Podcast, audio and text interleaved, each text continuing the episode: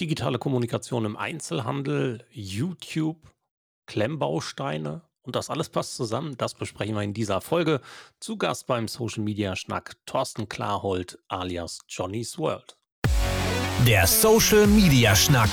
Lockere Plaudereien, Interviews, Debatten, Meinungen, News und mehr. Rund um die Themen Social Media und digitale Kommunikation. Eure Gastgeber Thorsten Ising und Frank Michner. Gespannt? Alle Infos und Episoden unter www.social-media-schnack.de. Jo, und wir haben wie immer einen spannenden Gesprächsgast, Frank. Wir plaudern heute mal über Klemmbausteine, über Online-Marketing, über digitale Kommunikation, über digitale Kommunikation, die den Einzelhandel unter Umständen befeuert. Das Ganze werden wir ein bisschen rauskitzeln. Ja, hallo, guten Abend. Ich freue mich total. Ähm, ich bin ja in der Altersklasse, wo man Klemmbausteine noch anders nannte. Äh, trotzdem freue ich mich umso mehr auf unseren Gast und bin gespannt, ähm, wo wir einsteigen und wo wir rauskommen. Hallo, guten Abend. Ja, hallo. Äh, vielen Dank, dass ich bei euch zu Gast sein darf. Freut mich sehr. Äh, einen schönen Schnack halten geht ja immer. Ja, da ist ja Westfalen ja immer für zu haben. Da ist er auch schon und gesagt hat er schon was und wir haben noch ganz vergessen, wie er auch mit Namen heißt. Hallo Thorsten, Namensvetter Thorsten Klarhold, im Netz eher bekannt unter Johnny, Johnny's World. Genau. Thorsten, wie kommt es zu dem Namen Johnny? Mm, Das war eigentlich ja, durch einen dummen Zufall. Ich hatte vor einigen Jahren ähm, bei uns in Bad Springe eine ähm, Rockabilly-Kneipe, wo halt so Rock'n'Roll, Live-Musik und sowas gemacht worden ist. Und die hieß äh, Johnny's Rent Bar. Da kam der Name daher, dass ich ein großer Johnny Cash-Fan bin. Und ähm, deswegen wurde diese, diese Kneipe halt nach Johnny, Johnny Cash benannt. Und ähm, ja, als dann die Kneipe zugemacht worden ist, weil das war einfach nur ein Hobby. Ja, das war so ein, so ein Non-Profit-Ding, das haben wir ein Jahr lang gemacht, haben wir gesagt, wenn wir dann am Ende des Jahres plus minus null rein rausgehen, machen wir weiter. Wenn nicht, dann lassen wir es sein. War dann hinterher minus. Und dann hatte ich dieses riesengroße Schild von der Kneipe über, was oben drüber hing. Und das ist bei mir zu Hause in die Man Cave eingezogen. Und äh, als ich dann angefangen habe, YouTube zu machen, hing halt dieses riesengroße Schild da und dann hat irgendein Bekannter von mir gesagt, guck mal, das ist jetzt nicht mehr Johnny's Rent-A-Bar, das ist jetzt hier Johnny's World. Ja, und das ist dann hängen geblieben. Und der war ja nicht ursprünglich als Klemmbaustein-YouTube-Kanal gedacht, sondern einfach alles irgendwie. Und genau das hat man da am Anfang eben auch drauf gesehen. Ne? Also du bist großer Star Wars-Fan und Ja. bist durch Schottland gereist, mal auf Natur und alles hat sich irgendwie in dem Kanal auch wiedergefunden. Richtig, genau. In der Bar war ich auch zweimal. Dreimal, glaube ich. Also an zweimal kann ich mich sehr gut erinnern. In Schottland.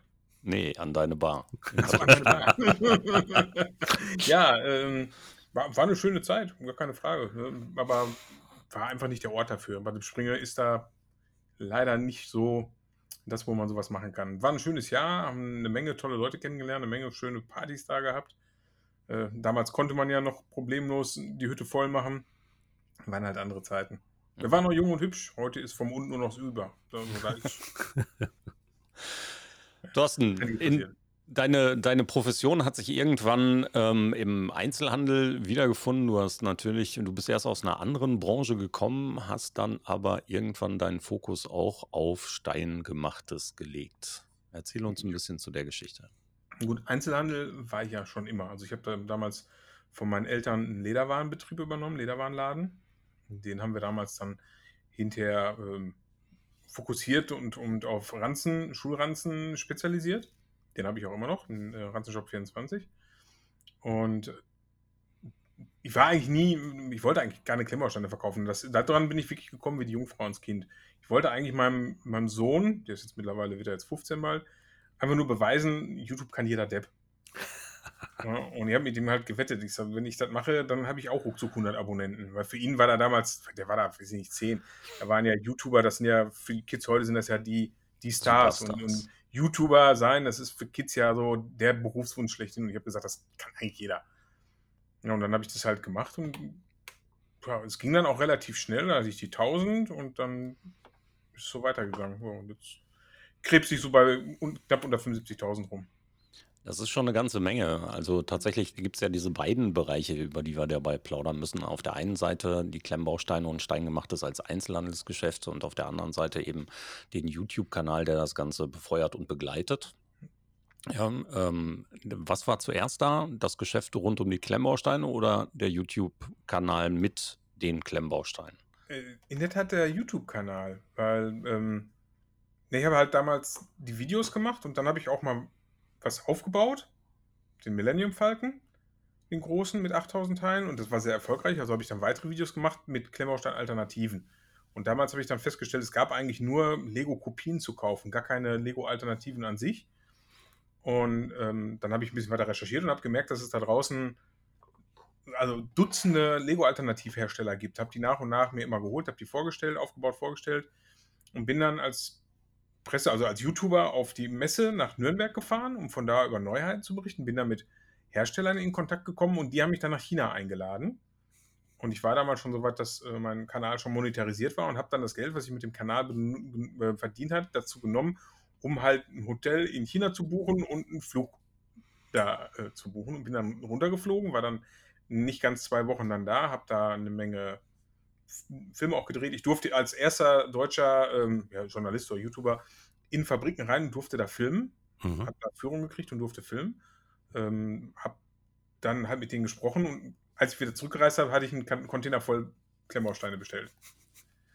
Okay, so schnell geht das dann. Und dann ist man Spezialist für Klemmbausteine und lässt dann doch den, äh, den ursprünglichen äh, vermeintlichen Marktführer hinter sich.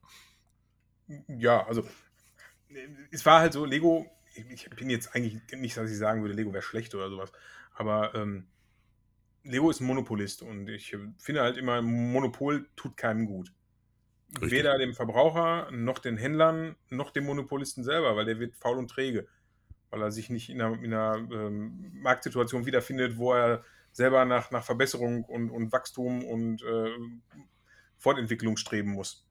Und in dieser Situation war Lego, als ich angefangen habe mit diesen Alternativen. Sind sie nach wie vor. Es ist halt ein riesengroßer Konzern und äh, große Firmen sind immer ein bisschen träge in ihren äh, Weiterentwicklungen und Anpassungen an moderne Zeiten. Das sieht man ja immer wieder.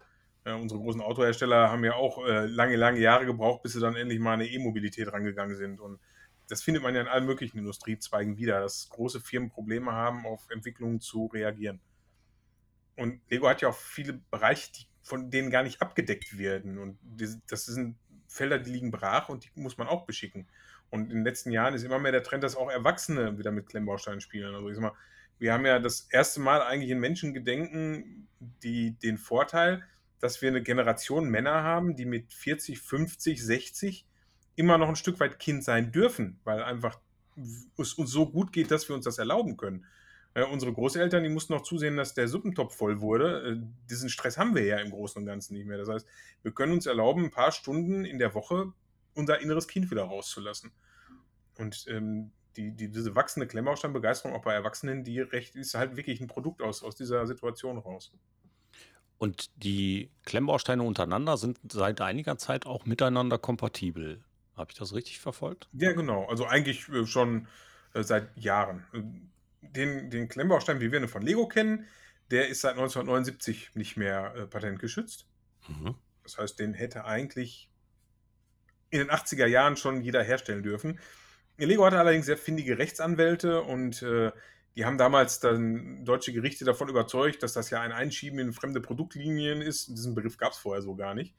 Und äh, dass da quasi äh, Trittbrettfahrer, dass das ja total schlecht und böse und überhaupt ist. Und deswegen wurde das noch jahrzehntelang quasi immer wieder verboten. Lego hat sich dann, äh, ich sag mal, eine Schutzrüstung an Rechtemanagement äh, zugelegt äh, um da die Mitbewerber vom Markt zu halten, hat immer wieder in Gerichtsverfahren ähm, Mitbewerber und Alternativen vom Markt ferngehalten.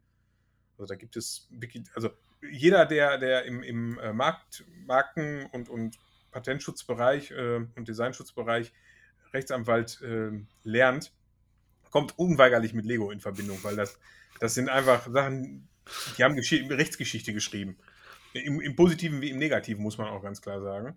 Äh, auch teilweise aufgrund falscher Annahmen der Richter, die die Richtersprüche gesprochen haben.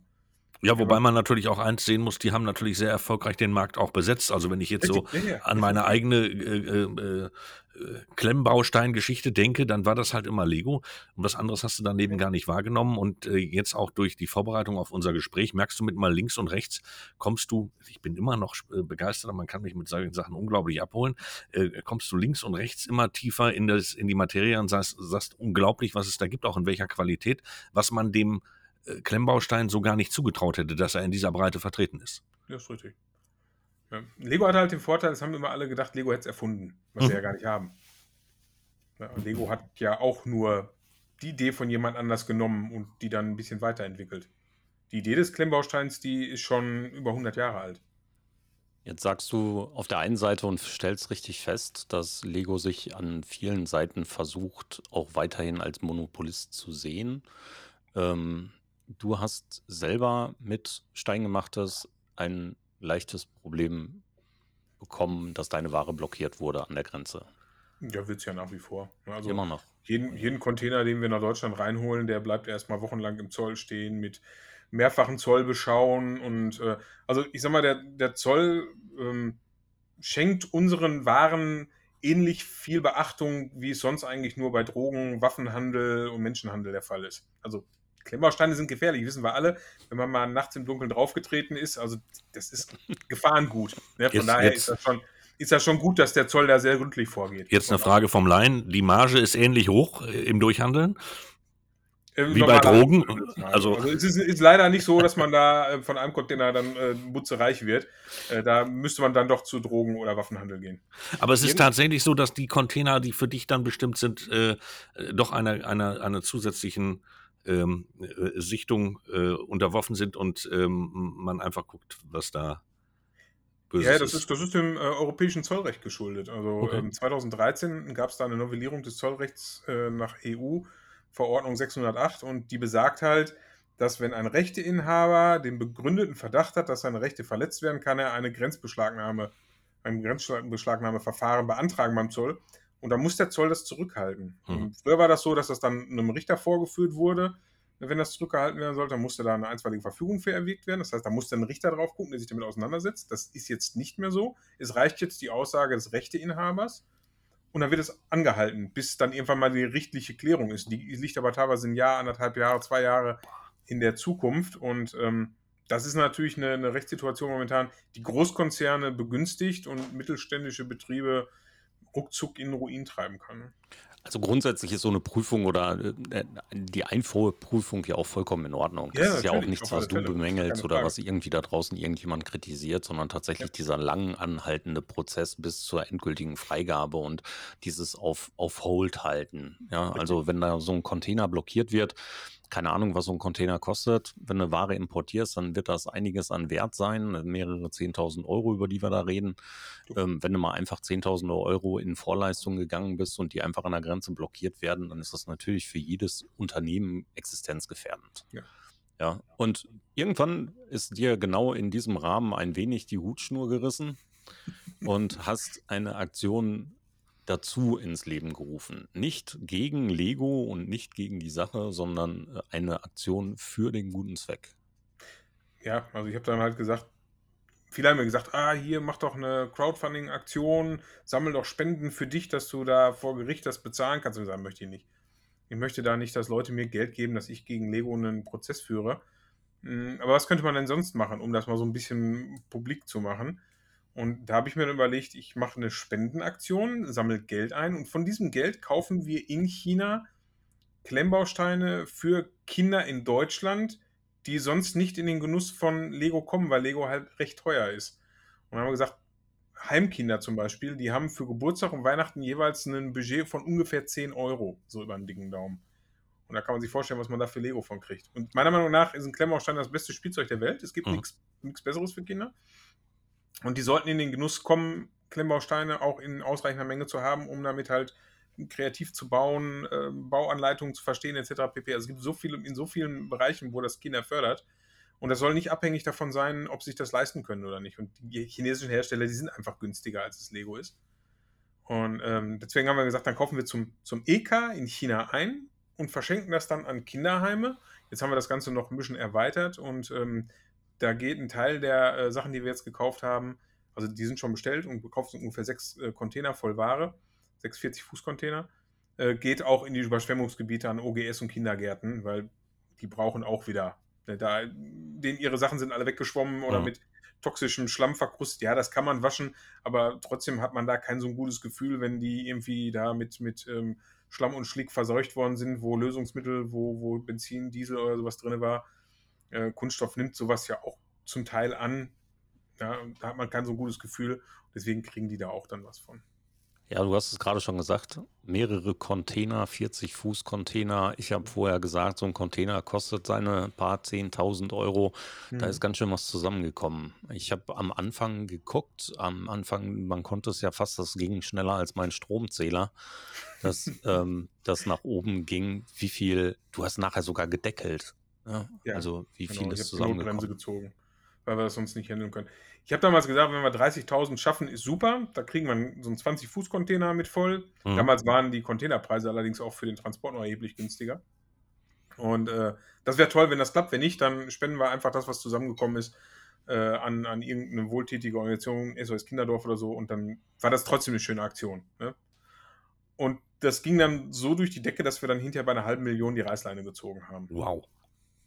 Und weil es sonst einfach, ich, kriege das logistisch ja nicht mehr gehandelt. Wir sind nur ein kleiner Betrieb und äh, dafür extra Leute einstellen, um das zu handeln, das ist, macht, ist ja auch kein, macht auch keinen Sinn.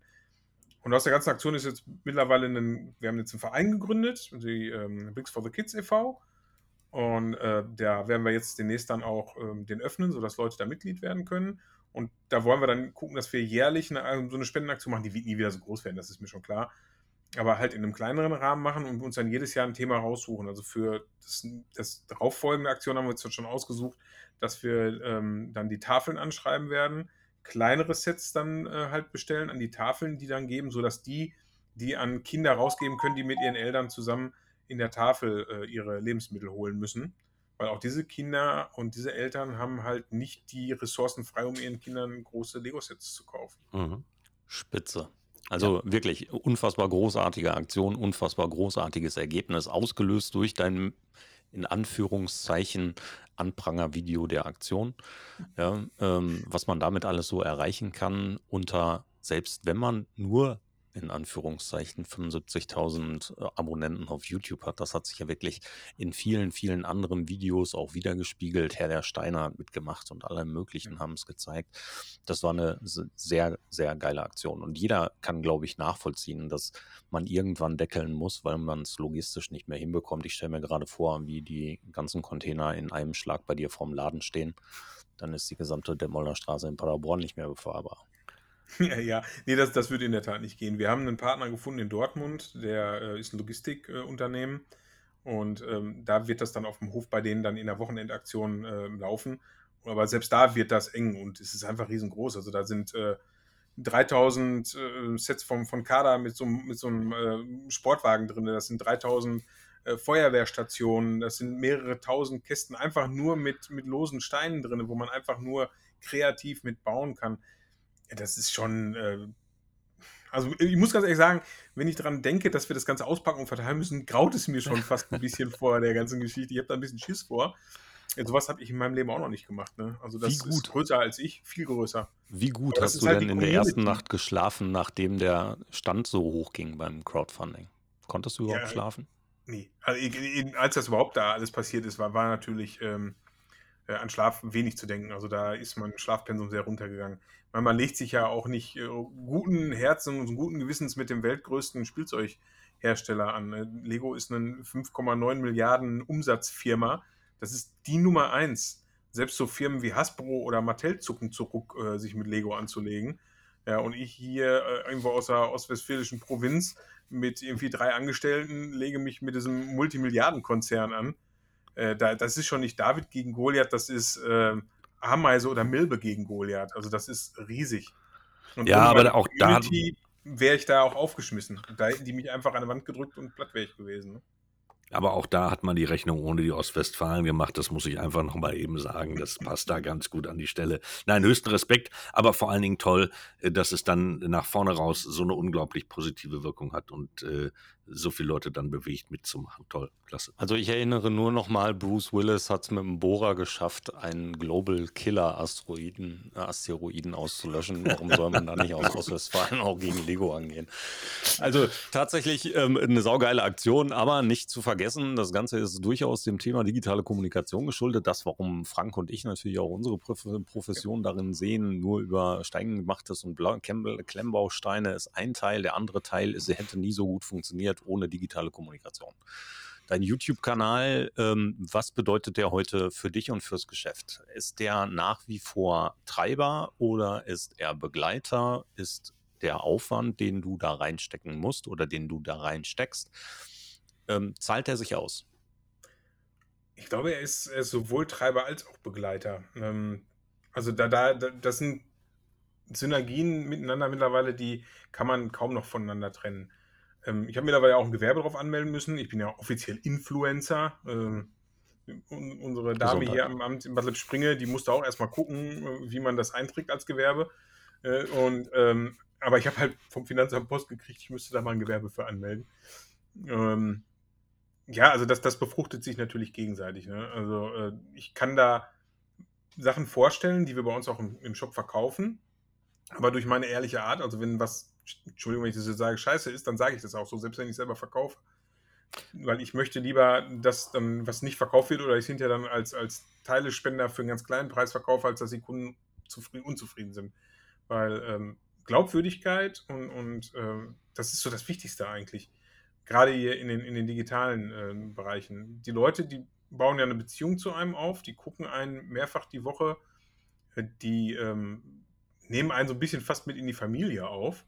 Also ich habe immer wieder Begegnungen, wo Leute auf mich zukommen und sagen, oh, das kommt mir vor, als wenn ich dich schon ewig kennen würde und äh, oder äh, dich habe ich eben noch bei uns im Schlafzimmer gesehen, wo ich dann denke, oh, sag meiner Frau da nichts von.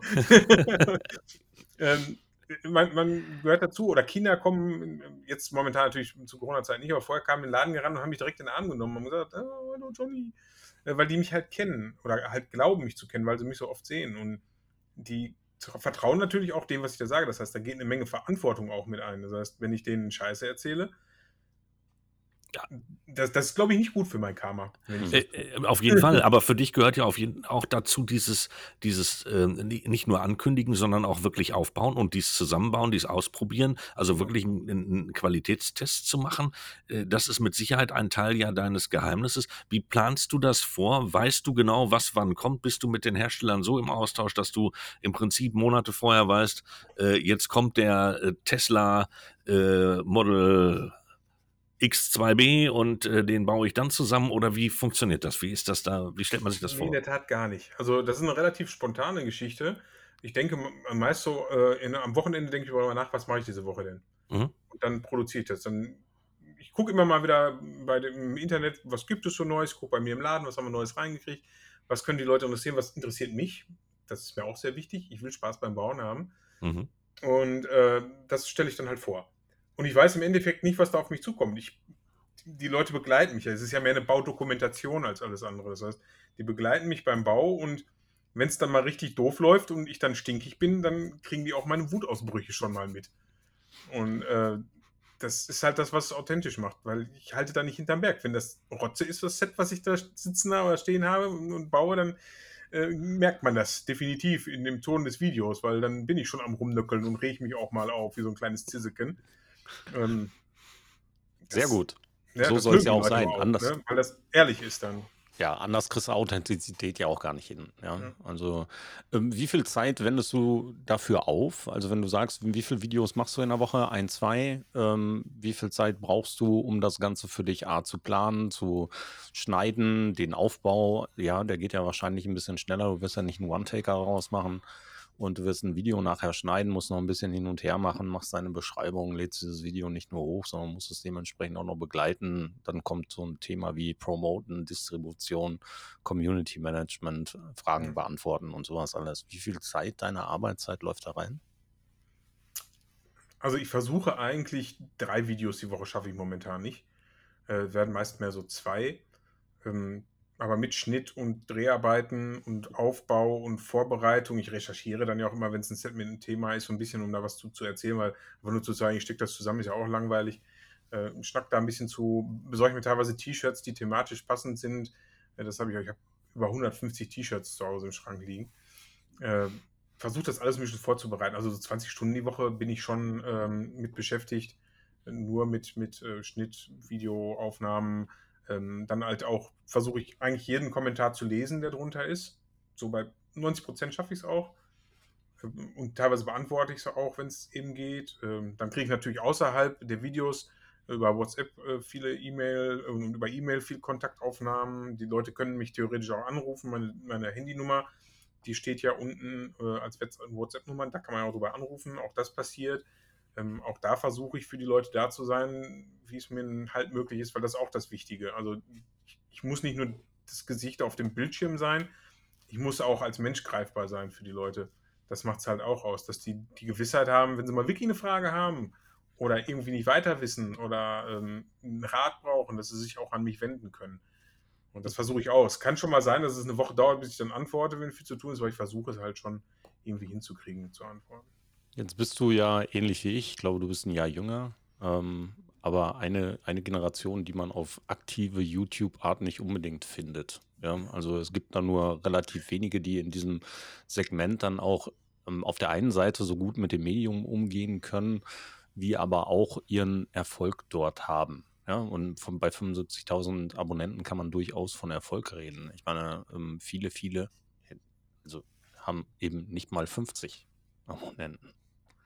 Wie ist das für dich in dem Alter gegenüber den fühl fühlst du einen Unterschied gegenüber anderen YouTubern? Hm, eigentlich nicht. Also klar, ich gehe jetzt stramm auf die 50 zu, geht dir auch so, sind frühe 70er Baujahre. Ähm, aber wie ich schon gesagt habe, wir haben den Luxus, dass wir im Herzen ein bisschen Kind bleiben konnten und dadurch uns jung halten konnten, wenigstens vom Kopf und vom Herzen her. Und ich komme auch gut mit, mit 25- oder 30-Jährigen klar, gerade wenn es um Hobby geht. Ne, das ist ja eigentlich in jedem Hobby so. Da, da kommen Generationen, ähm, soziale Klassen, Berufsklassen, alles zusammen. Und das ist auf einmal auch alles völlig egal, weil man hat eine, eine Leidenschaft, eine Liebe zusammen, die einen zusammenschweißt, die die Kontaktflächen bildet, wo die Leute dann zusammenkleben können. Und ähm, von daher ist das da eigentlich gar nicht so erheblich, das Alter. Zumal ich auch kein, ich sag mal, äh, kein typischer äh, 48-Jähriger bin, würde ich mal sagen, mit meinen Tattoos und, und meinen ganzen Nerd- und Geek-Kram und ja, ne? also ich sag mal, äh, wenn du passend an einer Murmel hast, macht das Alter nicht so viel aus. Ja, willkommen in meiner Welt.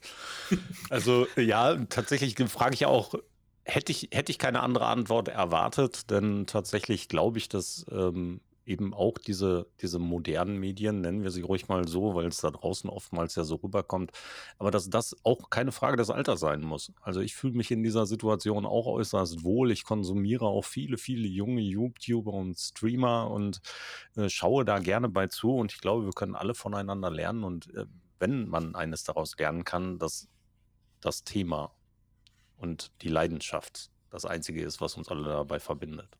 So. Das, das sehe ich also auch so. Und gerade solche Plattformen wie YouTube oder Instagram oder so bieten uns natürlich die Möglichkeit, in, in, einem, in einem Umfang, den wir vorher nie hatten in, in unserer Menschheitsgeschichte, mit Menschen zusammenzukommen, die die gleichen Interessen haben. Hat Vor- und Nachteile, gar keine Frage. Wir sehen da draußen äh, auch äh, jetzt, dass sich da teilweise extreme äh, Gräben zwischen den Menschen auftun. Ähm, die sozialen Medien geben Leute halt die Möglichkeit, aus der Anonymität raus richtige Arschlöcher zu sein. Auch das Problem haben wir da draußen natürlich. Da ist, dem ist man auch als, als YouTuber immer wieder ausgesetzt. Ne? Man steht da ja quasi im Rampenlicht, äh, während die anderen sich so ein bisschen im Dunkeln verstecken können. Und ähm, auch da sind natürlich Anfeindungen auch durchaus an der Tagesordnung. Da muss man dann auch ein recht dickes Fell haben. Das muss man abwehren lassen. Ist auch nicht immer ganz einfach. Manchmal schafft es dann irgend so ein, so ein Troll halt auch mal den Trigger zu finden, dass man hochgeht wie ein Ziselken, ist gar keine mhm. Frage. Ne, dass man dann sich auch hinreißen lässt, damit so eine Diskussion anzufangen. Wobei das teilweise auch hochgradig befriedigend sein kann, wenn man so einen hinter niedergerungen hat, das muss man auch ganz klar sagen. wenn man den verbal oder auf freundliche Art und Weise trotzdem hinterher platt gemacht hat, ist das irgendwie auch schön. Aber eigentlich sollte man es nicht tun. Ne? Aber man, das sind aber auch so Sachen, die gehören dazu. Auf der anderen Seite hat man auch unheimlich viele positive ähm, Begegnungen in Anführungszeichen dann da draußen im sozialen Medienbereich, ähm, wo, wo Leute wirklich, wo sich Freundschaften entwickeln, wo, wo man ähm, äh, gerade bei uns im Klemmbaustein-Bereich die YouTuber, also da, in, da ist eine recht enge Community, die sich auch immer mal wieder trifft und die man halt auch persönlich kennt, mit denen man auch schon mal zusammen Bier getrunken hat und wo man auch anrufen kann und sagen kann, pass mal auf, hier so und so, wolltest du da nicht mal dies und das und was machst du da gerade zu und wie siehst du das und so. Das funktioniert gut und ich bin dann auch so ein bisschen der Opa da der Szene, gar nicht vom Alter her, sondern weil ich der Erste war, der alternative Klemmbausteine ähm, vorgestellt hat in, in, auf seinem YouTube-Channel ähm, als Hauptthema. Hast du äh, zu dieser Corona-Zeit äh, als Klemmbauopa Thorsten noch, äh, hat sich das noch verändert, das Verhältnis zu deinen äh, zu deiner Community? Hat sich das nochmal in, intensiviert? Ist das nochmal stärker geworden? Ist das anders geworden oder ist es relativ gleich geblieben? Hm, ja, es hat sich ähm, verändert, aber das war eigentlich weniger das Corona-Problem, weil bei uns parallel ja auch jetzt die Sache jetzt letzten neun Monate äh, mit Lego da ähm, gelaufen ist. Ähm, ich sag mal, Corona hat leider dazu geführt, dass man weniger in, in direkt person, persönlichen Kontakt mit den Leuten ist. Vorher war es ja so, da war unser Laden das Klemmbaustein-Wohnzimmer, da stand immer äh, Gratis-Kaffee, wo die Leute erwünscht waren, stundenlang im Laden zu bleiben, von mir aus auch ohne was zu kaufen. Die konnten sich drei Kaffee trinken und wieder gehen, ohne einen Teil gekauft zu haben. Habe ich mich trotzdem darüber gefreut, solange die nett waren, und das waren die eigentlich immer, und einfach mit anderen darüber sprechen wollten. Das, ich mal, das ist wie bei, bei bei so, so Tabletop-Läden oder sowas, die leben ja auch davon, dass halt die Leute mhm. einfach eine hohe Aufenthaltsqualität und eine lange Verbleibezeit in den Läden haben. Und das hat sich natürlich mit Corona leider grundlegend geändert. Das heißt, der persönliche Kontakt mit den Leuten ist runtergegangen. Mein Stresslevel ist dann halt durch die Sache mit Lego nach oben gegangen, wodurch ich nicht mehr ganz so viel Zeit habe, wie ich eigentlich gerne hätte, um mit den Leuten in Kontakt zu sein. Und dazu kommt natürlich, dass du bei, bei fast 75.000 Abonnenten nicht mehr so einen persönlichen Kontakt zu der Community haben kannst wie bei 10.000. Und das ist mhm. auch schade. Ja, bei 10.000, da kannte ich, da hatte ich so meine, meine 100 Leute, die immer am, unter den Videos am, am, am Posten waren. da gab es dann auch äh, Fan-Treffen, das ist auch eine schräge Sache, dass es Leute gibt, die Fan von einem sind. Bei uns, da haben wir dann hier in Paderborn bei dem, bei dem, Gold, bei dem Chinesen gegenüber von unserem Laden, haben wir dann da ein Fan-Treffen gehabt mit über 40 Leuten, die aus ganz Deutschland angereist sind. Ähm, würden wir auch gerne wieder machen, wenn da der ganze äh, Mist mit Corona irgendwann mal vorbei ist. Aber momentan habe ich es leider ein Stück weit zurückfahren müssen, einfach um mich auch selber zu schützen, weil ich, zwischendurch bin ich auch wirklich knapp am, am Burnout lang geschrammt. Und äh, auch das ist eine Sache, die, die mh, hm, soziale Medien mit sich bringen. Man, man muss aufpassen, dass man sich selber nicht überfordert bei der ganzen Geschichte. Absolut. Da wäre meine Frage hingegangen, die nächste, und geht sie natürlich auch. Wie machst du denn Pause und schaltest du zwischendurch ab?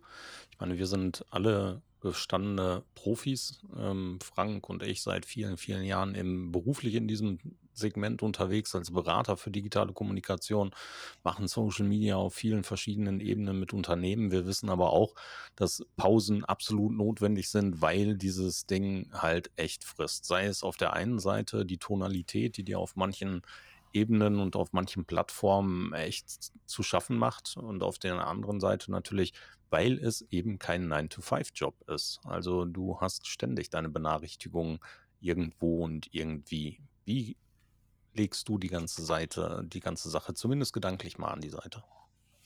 Hm, schwierig. Also ich schlafe mittlerweile wieder gut. Das kann ich schon mal sagen. Äh, wobei im wachen Zustand ähm, die Thematik, sowohl die Firma als auch der YouTube-Channel, und äh, Instagram und, und Twitter-Kanäle immer präsent sind.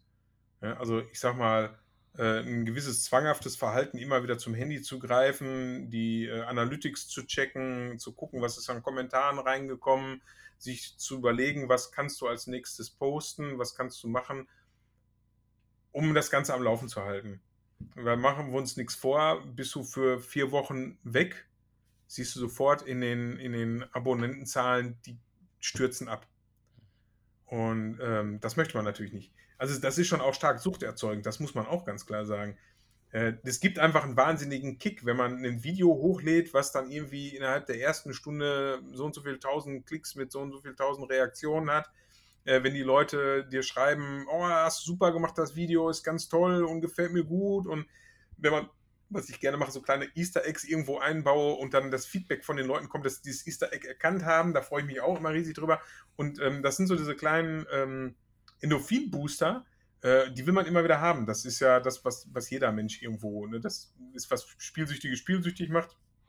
Und das hat man hier auch ein Stück weit. Also das ist schon auch ähm, psychisch nicht ganz ungefährlich, das muss man auch sagen. Ne? Und äh, ich, deswegen haben auch, man sieht das ja immer wieder, Leute, die das beruflich machen, mit, mit Burnout und solchen Geschichten zu kämpfen. Eben weil man da leicht über, über seine eigenen Grenzen weggeht, weil man die selber nicht sehen will, weil man da quasi auf dem auf der Suche nach dem nächsten High ist. Ne? Und äh, da muss man schon aufpassen. Und ja, die Gefahr ist da und ähm, ich kann mich da auch nicht frei sprechen, dass ich in diese Falle durchaus immer mal wieder selber reintappe und nicht genug auf mich selber achte. Hast du dir, hast du schon mal drüber nachgedacht, dir an der einen oder anderen Stelle Hilfe dabei zu holen?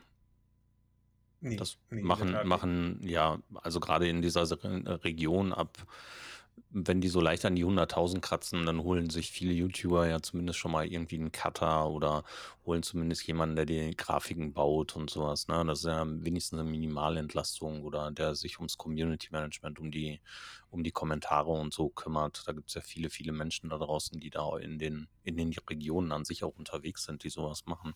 Das würde dich da an der Stelle ja wahrscheinlich schon um einiges, ja, ja, Arbeit, Arbeit an die Seite schaffen und vielleicht sogar das wäre dann ja Ne? nicht mehr ich. Wieso? Der Cut kann, also der muss doch nur reden. Kommentar beantworten kann nur ich, weil nur ich bin ich. Und äh, Ja, und, total äh. Jetzt wird es total spannend. Finde ich total gut. Ja. Äh, äh, also ich kann, ich kann nicht jemand anders über, ähm, also überlassen, für mich zu sprechen. Hm. Und ich kann nicht meinen Zuschauern zumuten, dass die mir schreiben. Die machen sich ja die Mühe, was einzutippen. Mhm. Und irgendjemand anders schreibt die Antwort und die denken, ich hätte denen jetzt geantwortet. Das finde ich, das ist. Boah, ich mag das total. Die Einstellung mag ich gerne, Finde aber ich auch geil, wenn ja. du 200.000 hast, hört das auf. Wetten? Ja, weiß ich nicht. Also das, das ist ein Ding, das könnte ich nicht. Ähm, da würde ich dann eher wirklich gucken, dass ich wieder weniger Leute kriege. Weil das möchte ich nicht. Also auch beim Cutten. Das Cutten ist eine Sache, ähm, die mache ich sogar gerne, Entspannt. weil man da mal ein bisschen bei runterkommt. Mhm. Ähm, und mein Liebling ist eigentlich immer, wenn ich es mal wieder verbockt habe und ein paar Outtakes dabei habe. Da freue ich mich am meisten bei Outtakes hinten dran machen. Äh, das ist übrigens das Einzige, was ich mir selber nochmal wieder angucke. Ich gucke meine Videos selber nicht mehr. Mhm. Das ist wirklich Fire and Forget. Wenn ich die hochgeladen habe, gucke ich die nicht mehr. Und wenn mich dann irgendeiner nach einem Jahr mal wieder fragt, hier anstelle sowieso hast du das und das gesagt, hey, Leute, das Bestimmt. wisst ihr wahrscheinlich besser als ich. Ich habe das seit einem Jahr nicht mehr gesehen. Mhm. Das Einzige, was ich mir noch hin und wieder wirklich dann auch angucke, wenn es hochgeladen ist, ist ähm, die Outtakes, weil ich da selber, ich kann gut über mich selber lachen, wenn ich mich dann da sehe. Und das macht mir Spaß. Aber ansonsten, also ich, das kann ich nicht aus der Hand geben. Das ist ein, ist ein bisschen mein Baby. Cool. Äh, hier in der Firma, klar, ähm, da habe ich mittlerweile sehr viel aus, aus der Hand gegeben. Ähm, meine Frau arbeitet mittlerweile hier in der Firma. Wir haben ja dann auch noch zwei Angestellte. Im Laden stehe ich leider auch nur noch wenig, weil ich das einfach zeitlich nicht schaffe. Ähm, aber äh, das Beantworten, das möchte ich nicht aus der Hand geben, weil dann ist es nicht mehr Johnny. Sehr Un schöne, unglaublich. Klasse. Toll. schöne und charmante Einstellung. Ja. Thorsten, wenn du in die Zukunft blickst, wo soll es denn hingehen? Also, wenn du auf der einen Seite sagst, ja, hier, ich würde ganz gerne wieder mehr im Laden stehen, das, das kam so unterschwellig zumindest rüber. Ich stehe leider nur noch selten im Laden. Und ähm, auf der anderen Seite der YouTube-Kanal, die digitale Kommunikation an sich, dann kommt der Verein dazu, ähm, da kommt der Laden an sich dazu, der natürlich auch im Hintergrund noch irgendwie laufen muss. Wahrscheinlich werden auch in der Zukunft noch neue Kooperationsgespräche da sein. Du musst dich um Trends kümmern. Irgendwann wird auch wieder die Spielemesse möglich sein. Ja, wo geht's für dich dahin? Was ist dein Hauptaugenmerk und dein Ziel in der Zukunft? Also momentan ist eigentlich mein Hauptaugenmerk, das Jahr zu Ende zu kriegen. Äh, 2021, ich glaube, da sind wir uns alle einig. Wir sind einfach nur froh, wenn dieses Jahr vorbei ist. Mhm. Äh, klar, 22 sagt wahrscheinlich schon, holt mal Bier, kriege ich besser hin. Mhm. Auch ich kann euch enttäuschen, kein Problem. Ähm, aber trotzdem erstmal das Jahr überstehen, äh, Weihnachtsgeschäfte hinter uns bringen mit all den, den Problemen, die wir mit Warennachschub und alles jetzt momentan haben. Äh, für 22 möchte ich gerne wieder auf drei Videos die Woche kommen. Ich möchte ganz gerne äh, allerdings auch mal dann ähm, Zeit für mich und die Familie finden. Also das ist zu kurz gekommen die letzten Jahre. Ich habe mir jetzt einen, ähm, so ein Kleinwohnmobil geholt, also einen Ford Nugget, das ist sowas wie ein, wie ein VW California, nur halt von Ford, mit so einem Klappdach. Damit möchte ich gerne ein bisschen reisen. Ähm, Endziel ist es im Endeffekt wirklich, mit diesem Fahrzeug irgendwann mal drei Wochen durch Schottland zu fahren. Kann ich nur unterstützen. Äh, mhm. Gute Idee. Das, das habe ich ja mit dem Motorrad schon gemacht. Äh, nur mit dem Motorrad brauche ich das mit meiner Frau nicht machen. Und machen wir uns nichts vor. Schottland ist auch jetzt nicht wirklich das Motorradland, was das Wetter angeht. Mhm. Äh, da ist dann schon mit einem Auto irgendwie schöner. das ist ein bisschen trockener. Äh, ansonsten ähm, bin ich eigentlich relativ offen, was passiert. Ich möchte äh, eigene Sets auch entwickeln. Das ist eine Sache, die mir am Herzen liegt. Weil ich sehe immer noch äh, Sachen, die halt nicht egal von welchem Hersteller, dem Markt zur Verfügung gestellt wird. Weil die chinesischen Hersteller machen hauptsächlich ihre Produkte für den chinesischen Markt und wir sind so ein, so ein Nebenmarkt für die, den man halt mitnehmen kann. Lego lässt aber vieles liegen und da würde ich gerne dran und würde gerne ähm, Bauernhof, Reiterhof, Baustelle. Das sind Sachen, die bei, bei allen Herstellern unterrepräsentiert sind. Äh, Ritter, Mittelalter, Fantasy, bei allen Herstellern unterrepräsentiert.